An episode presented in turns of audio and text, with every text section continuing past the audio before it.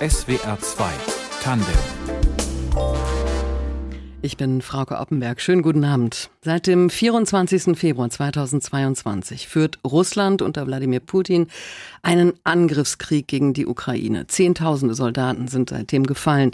Verlässliche Zahlen über die Verluste gibt es nicht, aber dieser Krieg hat sich mittlerweile längst zu einem Stellungskrieg entwickelt, der jeden Tag Todesopfer fordert.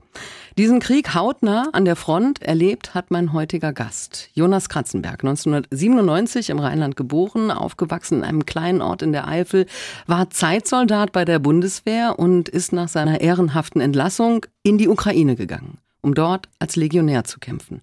Schützenhilfe heißt sein Buch, das er über seine Erlebnisse an der Front und über einen, seinen Weg dorthin geschrieben hat und das vor einem Monat erschienen ist. Jonas Kratzenberg, schönen guten Abend. Guten Abend. Sie sind in diesem Krieg in der Ukraine schwer verletzt worden. Im November vergangenen Jahres in einem Gefecht in der Nähe von Cherson ist eine Granate neben ihnen explodiert. Die Splitter steckten und stecken zum Teil immer noch in ihren Beinen, im Unterleib, im Auge, im Schädel. Wie geht es Ihnen heute? Mir geht es tatsächlich ziemlich gut. Ich habe meine Gesundheit wieder auf dem Stand, in dem ich sie vor dem Krieg hatte. Aber das war ein ziemlich langsamer und schmerzhafter Weg dahin. Hm. Was für Verletzungen hatten Sie genau? Wie Sie schon angesprochen haben, die Splitter. Ich hatte Splitter im Unterleib, ich hatte Splitter im Darm, die notoperiert werden mussten. Ich hatte einen Splitter im Auge. Mein ähm, linkes Auge musste äh, wieder aufgefüllt werden tatsächlich. Und äh, viele Splitter aus den Händen, aus den Beinen, aus den Füßen, aus dem Kopf mussten entfernt werden und noch viel mehr Splitter sind jetzt noch drin. Also die werden Ihnen immer bleiben, diese Splitter? Ja.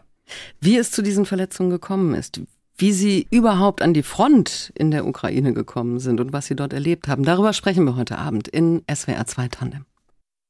Jonas Kratzenberg ist heute Abend mein Gast. Er war als Soldat, als deutscher Legionär in der Ukraine und hat dort gegen die russische Armee gekämpft. Sie sind, Herr Kratzenberg, ausgebildet worden, eben dafür, für den Kriegseinsatz an der Waffe. Sie waren Bundeswehrsoldat. Sie haben Kriegserfahrung aus Ihrem Einsatz in Afghanistan.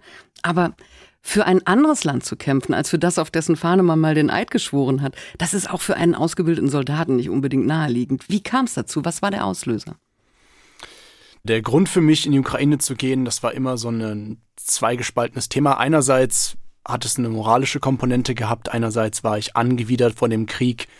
Ich wollte etwas gegen diesen Krieg tun. Ähm, ich war ich war der Meinung, dass mein Land und die NATO nicht genug getan hat, um den Krieg zu verhindern und zu dem Zeitpunkt, als ich gegangen bin, auch nicht genug getan hat, um die Ukraine zu unterstützen. Andererseits war ich aber auch ausgebildeter Soldat, wie Sie gesagt haben, und als Soldat wollte ich irgendwo das Gelernte auch anwenden ich wollte in den Kampf und ich wollte das in einer guten Sache tun, mhm. äh, in einem Krieg, den ich unterstütze. Es gab da eine Demonstration, auf der Sie waren, eben gegen diesen Krieg. Und da ist auch noch was passiert, wo Sie gesagt haben, ja, ich, ich gehe in die Ukraine, um dort zu kämpfen. Genau, also das war, wenn man das so sagen kann, der Tropfen, der das fast zum Überlaufen gebracht hat, wo wirklich mehr oder weniger die Entscheidung gefallen ist an dem Tag, dass ich zumindest versuchen werde. Das war die Rede unserer Oberbürgermeisterin damals. Es, es hat für mich all das aufgezeigt, was ich mit der Ukraine-Politik als falsch empfunden habe. Ja, dieses Erstauntsein darüber, über einen Krieg, den man vor Monaten vorher schon äh, als gesichert ansehen konnte. Mhm. Und dann zu sagen, nachdem der Krieg ausgebrochen ist, nachdem russische Cruise Missiles bereits in ukrainische äh, Häuserblocks eingeschlagen sind, zu sagen, dass man die Ukraine weiter mit den Waffen des Friedens und des Dialogs unterstützen muss, mhm. äh, war für mich derart weltfremd und da war für mich klar, dass ich selber was tun muss. Aber das heißt, Ihnen war durchaus klar, dass Putin bzw. die russische Armee in die Ukraine einmarschieren würde. Absolut. Ja. Absolut. Wir haben alle gesehen, was in Südossetien, in Georgien passiert ist. Jeder hätte Putin zuhören können, als er gesagt hat, dass er die historischen Grenzen Russlands wieder aufbauen will. Und äh, eigentlich sollte es klar sein, dass wenn die NATO sagt, wir werden die Ukraine nicht selber verteidigen, dass es für Putin wie eine Einladung klingen muss. Jetzt war ja schon die Rekrutierung, also Ihre Rekrutierung für ähm, die ukrainische Fremdenlegion sehr abenteuerlich. Also Sie waren im ukrainischen Konsulat, da hat man Ihnen die Adresse einer Tankstelle gegeben, direkt hinter der Grenze auf der ukrainischen Seite. Da sollten Sie sich melden. Keiner wollte Nachweise haben über Ihre Befähigung, dass Sie ausgebildeter Soldat sind. Also da kann man ja schon in dem Moment schnell Zweifel bekommen. Warum sind Sie trotzdem gefahren? Weil ich mir das so in den Kopf gesetzt hat, weil das für mich so wichtig war, dass ich nichts unversucht lassen wollte. Also ich musste es wenigstens versuchen, in die Ukraine zu kommen. Ich musste es wenigstens versuchen, an die Front zu kommen. Was hat Ihre Familie zu diesem Entschluss gesagt?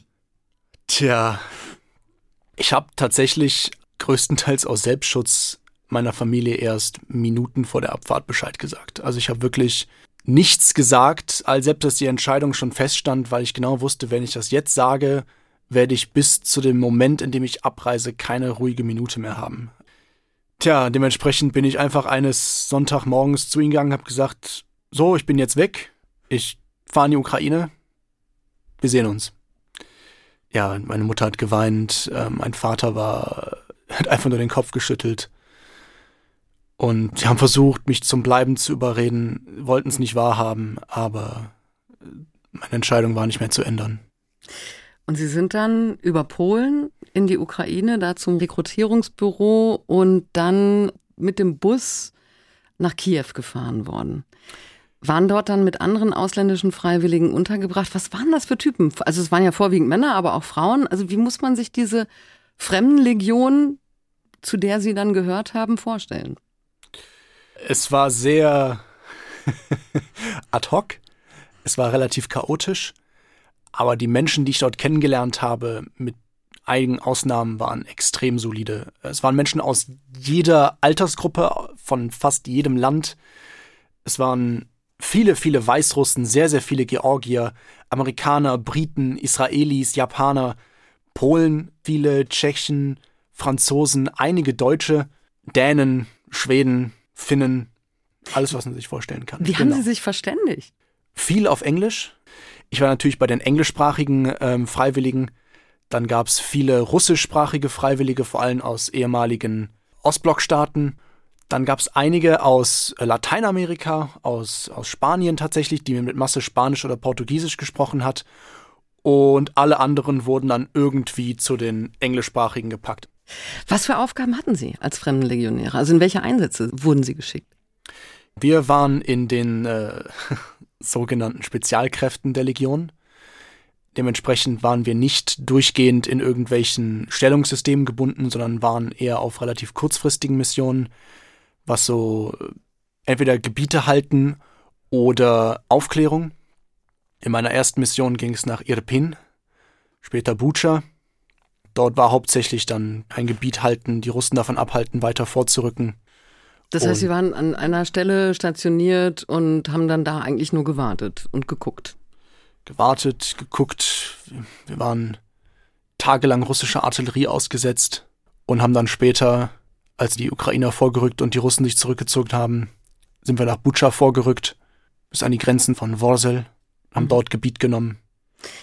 Bucha ist ja die Stadt, die zum Synonym für die russischen Kriegsverbrechen geworden ist. Was haben Sie dort gesehen? Viel Zerstörung, viel Tod. Diese Mission war für die meisten von uns das erste, tja, das erste Mal, dass wir den Krieg so richtig kennengelernt haben. Die hässlichen Seiten, die man in den Medien eigentlich nicht sieht, nicht in diesem Detail, nicht in dieser Klarheit. Viele, viele, viele Zivilisten, viele ausgebrannte Fahrzeuge, ohne jetzt zu krass ins Detail zu gehen.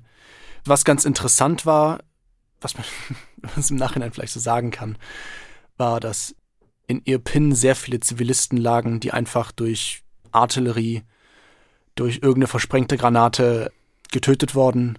Viele Hunde, viele Katzen, die auch durch Artillerie getötet worden sind.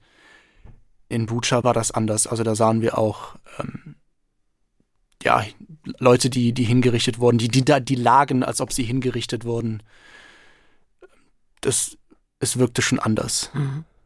Nach dem, was Sie in Butcher erlebt haben, so schreiben Sie es in Ihrem Buch, haben Sie dann den Entschluss gefasst, ich bleibe hier bis zum Ende.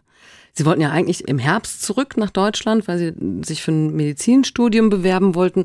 Warum haben Sie in dem Moment gesagt, kann ich nicht, ich kann nicht zurück? Also warum haben Sie sich anders entschieden? Genau, also der Plan war ja, dass ich im Sommer, im Juni tatsächlich wieder da bin, damit ich danach meine Medizinkarriere beginnen kann ich sag mal, im Nachhinein war das echt blauäugig, dass ich da hingehe wie, ein, wie ein Sommercamp und sage, so, ich mache jetzt äh, zwei, drei Monate Krieg und äh, wenn es in meinem Leben nicht wieder passt, gehe ich wieder zurück. Das fand ich angesichts von dem, was ich erlebt habe, von dem, was ich gesehen habe, einfach nicht mehr angemessen. Da war für mich dann klar, dass ich diesen Krieg bis zum Ende auskämpfen möchte, es zumindest probieren möchte, den Ukrainern zu helfen. Ich hatte gedacht, ich wäre auf den Krieg vorbereitet. Das schreiben Sie in Ihrem Buch Schützenhilfe über Ihre Zeit in der Ukraine. Sie waren Bundeswehrsoldat, also für den Kampf ausgebildet. Sie waren auch vorher auch in Afghanistan stationiert gewesen. Was hatten Sie denn erwartet, wie Ihr Einsatz in der Ukraine aussehen würde? Tja, ich muss ganz ehrlich sagen, ich habe es mir deutlich schlimmer vorgestellt, als es ist. Das mag jetzt vielleicht ein bisschen komisch klingen, darum muss ich es ein bisschen erläutern. Ich habe wirklich gedacht, das, was ich so gesehen habe aus dem Donbass, diese ewigen Grabenkämpfe, ich habe wirklich gedacht, du kommst dahin und du sitzt den ganzen Tag wie im Ersten Weltkrieg in irgendeinem Schützengraben, du lebst in einem Schützengraben, du hast kein Internet, du hast kein heißes Wasser, du hast keine Elektrizität. So war es Gott sei Dank nicht. Dementsprechend war ich tatsächlich auch nicht darauf vorbereitet, überhaupt Zugang zur Außenwelt oder zur Elektrizität zu haben.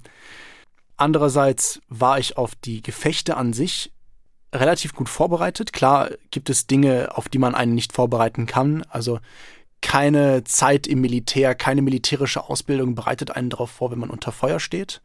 Und wie man darauf reagiert, das sieht man erst, wenn es soweit ist, leider Gottes. Aber auf das, auf das einen das Militär, auf das einen eine militärische Ausbildung vorbereiten kann, war ich definitiv vorbereitet. Und ich war mhm. sehr froh, dass ich in der Bundeswehr eine durchaus kompetente Ausbildung genossen habe. Ihr Vater war Autobahnpolizist, Ihre Mutter ist Ärztin. Sie selbst beschreiben sich in dem Buch, dass Sie ein eher schmächtiger Junge waren, eher ein Nerd.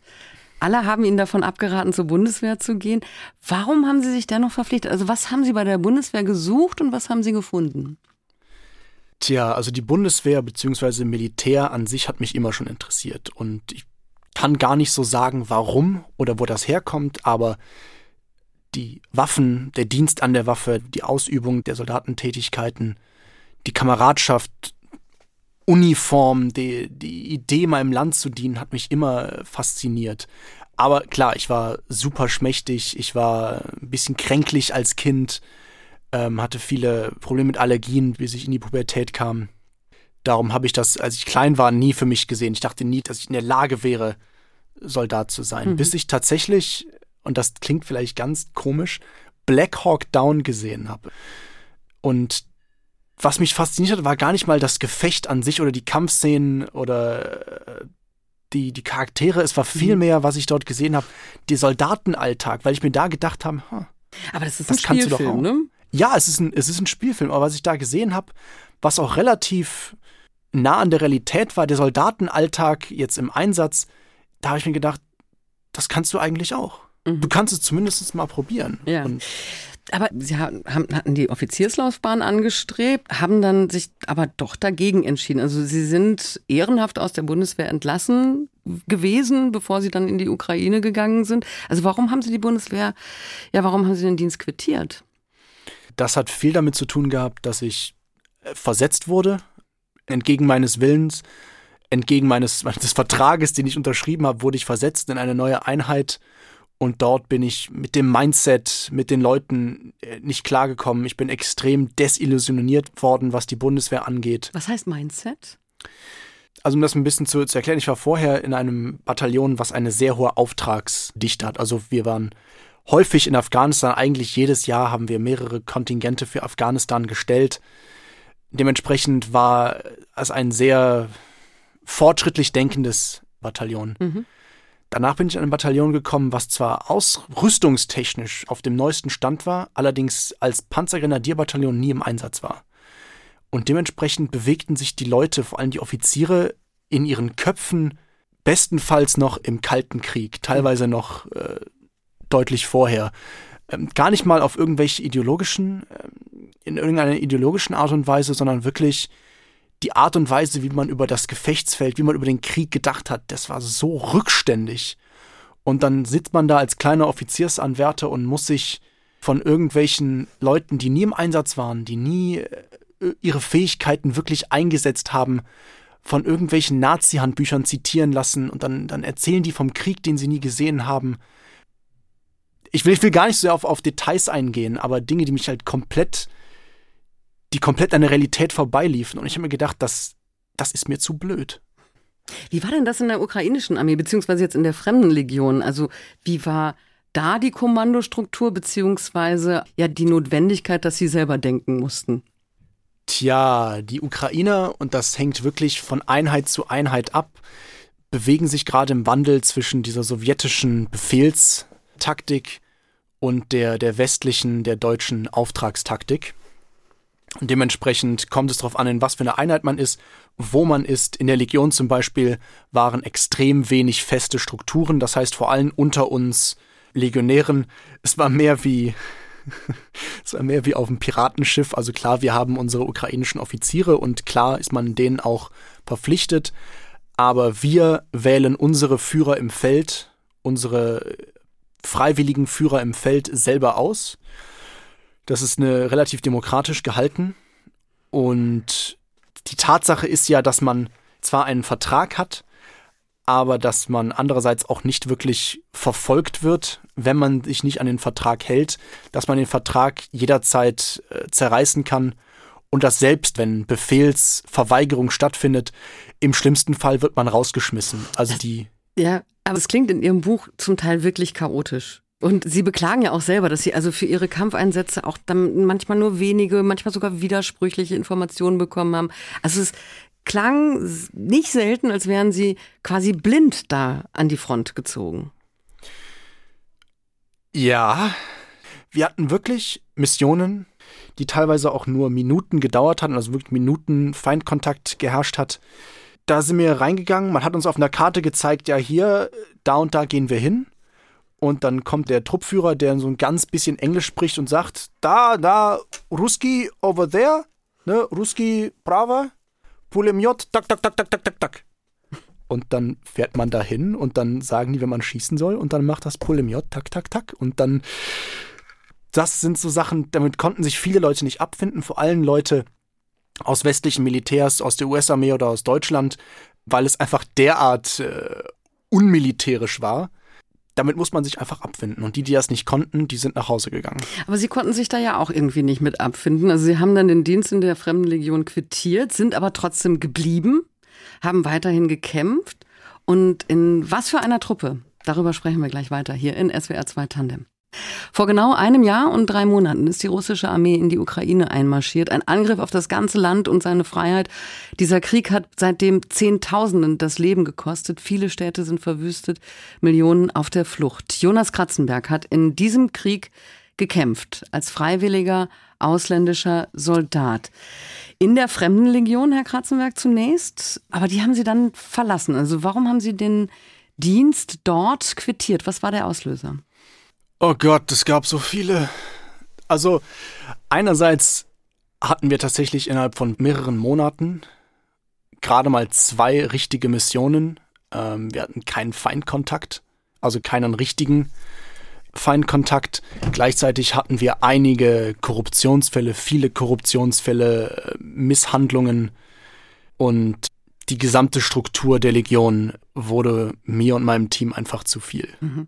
Sie berichten von verurteilten Straftätern in den Reihen der ukrainischen Armee, von ja so zwielichtigen Personen, von Männern mit Hakenkreuz-Tattoos auf der Brust, von Gefangenenexekutionen, also auch Kriegsverbrechen auf ukrainischer Seite. Was hat das mit Ihnen gemacht, zu erkennen, dass es in einem Krieg nicht schwarz und weiß gibt? Also, dass man zwar auf der richtigen Seite stehen kann, aber dennoch nicht, ja, nur unter, in Anführungsstrichen, den Guten ist.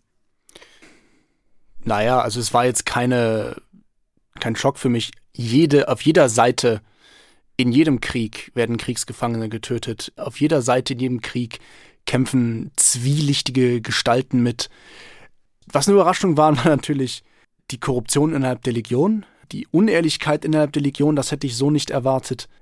Aber grundsätzlich, was mir relativ früh klar geworden ist, was uns allen eigentlich ziemlich schnell klar geworden ist, so sehr wir die Ukraine auch unterstützen und so sehr wir auch immer noch die Ukraine unterstützen, muss man sagen, dass vieles, was wir Russland äh, vorwerfen, in mancher Form auch in der Ukraine vertreten ist. Also klar die Korruption, ein Mangel an, an Training, ein Mangel an äh, vernünftigen Befehlsstrukturen, der Verkauf von Ausrüstung, äh, schlechte Logistik, auch Kriegsverbrechen natürlich, wobei man da sagen muss, um das mal ein bisschen in Kontext zu setzen, was ich erlebt habe, das waren Kriegsverbrechen von Einzeltäter, wie sie in jedem Krieg, in jeder Armee nun mal stattfinden. Was ich von den Russen erlebt habe, vor allem in Bucha, vor allem in Irpin, das sind institutionelle Kriegsverbrechen. Also Kriegsverbrechen, die nicht einfach von einzelnen Soldaten begangen werden, die auch nicht geahndet werden, sondern die wirklich von oben herab entweder bewusst ignoriert oder im schlimmsten Fall gewollt sind. Genauso wie das, das Bombardement. Mehrere Male haben sie unsere Stadt Mikolaev mit Brandbomben, mit Phosphor angegriffen. Das sind keine Einzeltäter.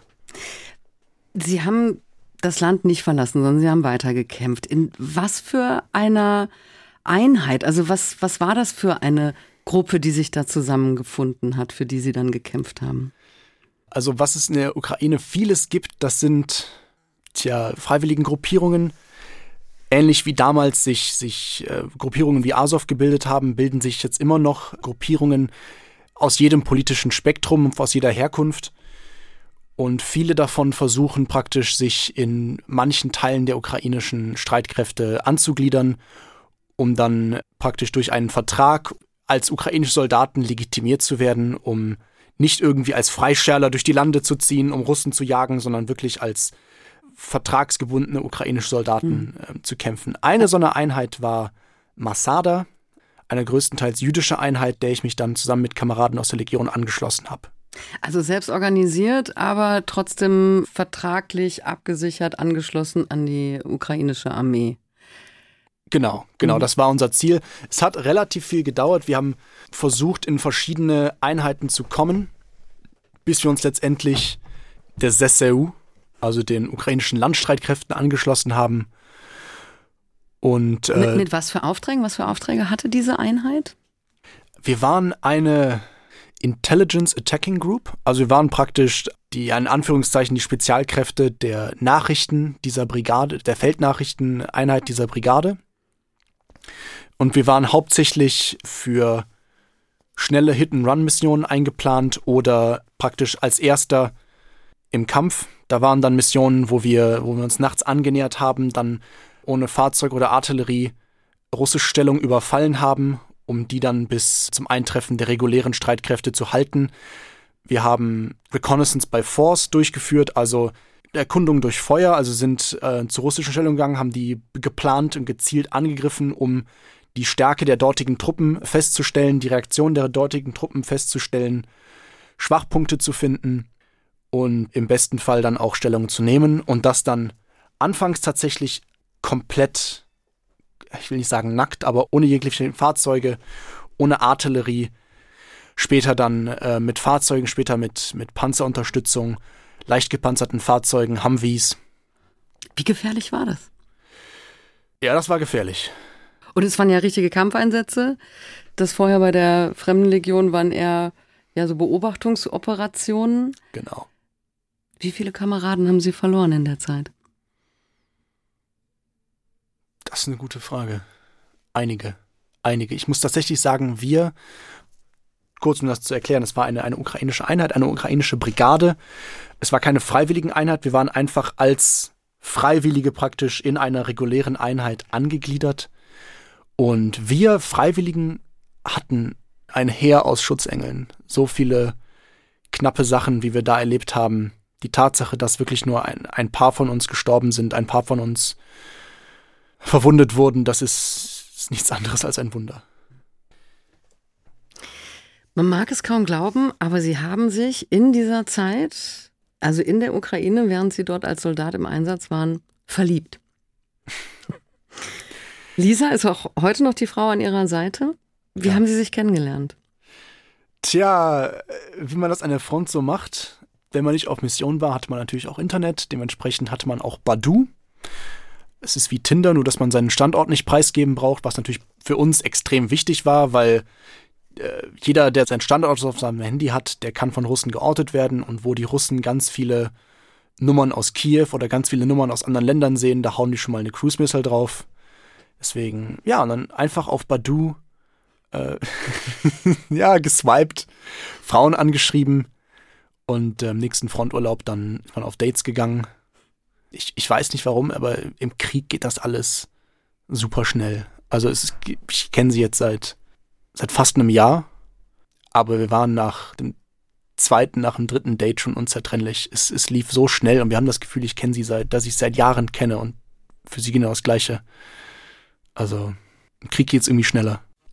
Sie haben über Ihre Erlebnisse in der Ukraine, über Ihren Einsatz dort im Krieg gegen die russische Armee ein Buch geschrieben. Schützenhilfe ist vor einem Monat im Verlag Yes erschienen. Warum wollten Sie ja das aufschreiben und das anderen zugänglich machen? Tja, also der, der Gedanke kam mir tatsächlich erst äh, im Krankenhaus, als alles schon vorbei war. Ich habe während des Krieges schon versucht, Leute darauf aufmerksam zu machen, weil ich vieles erlebt habe, was man in Medien eigentlich nicht sieht. Und für mich war das Buch die Möglichkeit, erstens an die Öffentlichkeit zu gehen und einen reellen, einen unverfälschten Einblick in den Krieg zu gehen, bei dem mir keiner reinfuscht, bei dem ich meine Geschichte mit all den unschönen Details weitergeben kann. Mhm. Die unschönen Details, Sie sprechen es an. War die Entscheidung, in diesen Krieg zu ziehen, im Rückblick die richtige? Würden Sie es nochmal tun? Absolut. Sie sind jetzt fast ein halbes Jahr zurück. Wie präsent sind Ihnen die Erfahrungen dieses Kriegs immer noch? Sehr.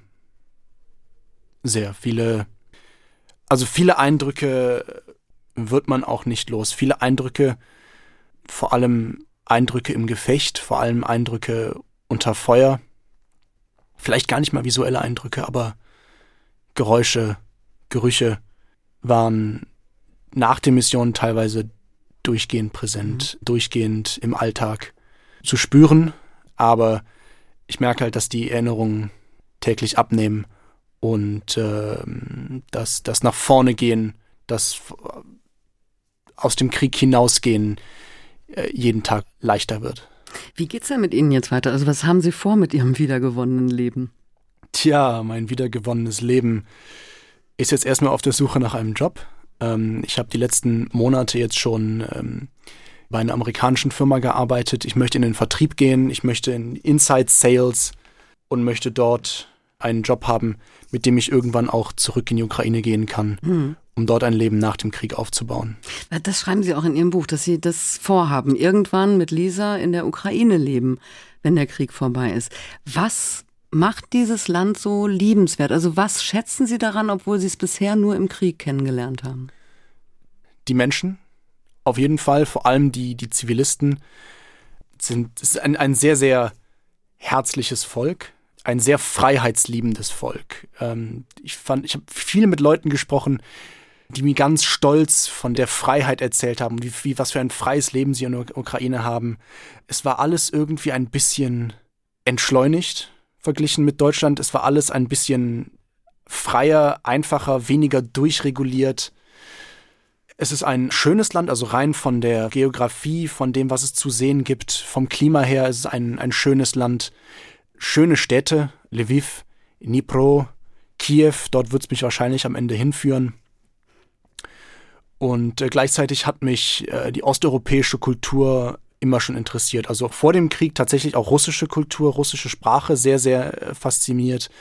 Äh, ukrainische Kultur jetzt, die ich jetzt kennengelernt habe, sehr, sehr faszinierend.